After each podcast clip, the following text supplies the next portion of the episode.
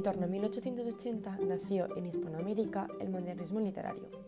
Rubén Darío, cuyas obras más importantes eran Azul, Prosas profanas y Cantos de vida y esperanza, fue su principal representante y el mayor defensor de este movimiento en España.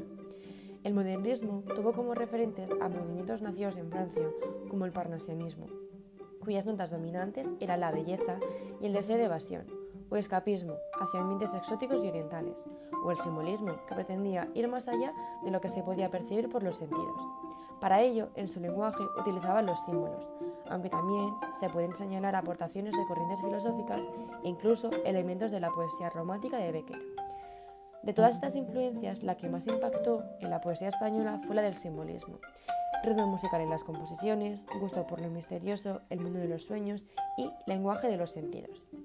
Los poetas modernistas sienten rechazo hacia la realidad que los rodea y optan por evadirse, tanto en el pasado, ya sea en escenarios orientales como India o Japón, como en el tiempo, antiguas civilizaciones o Edad Media, y se refugian en ambientes más refinados, ya sea en palacios o jardines.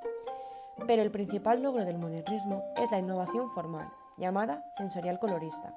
En su poesía son abundantes las aliteraciones, vino de la viña de la boca loca, o las sinestesias, verso azul, caricia rosa, y metáforas deslumbrantes.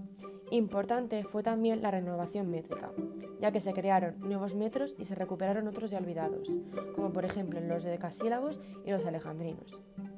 Variación o invención de estrofas, uso del verso libre y el predominio de palabras esdrújulas.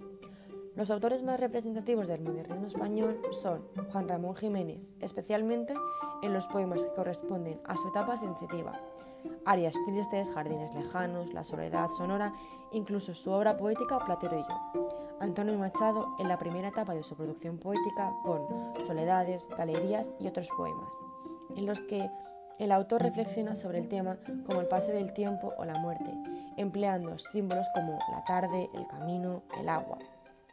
Manuel Machado con su poemario Alba y Valle Inclán con aromas de leyenda.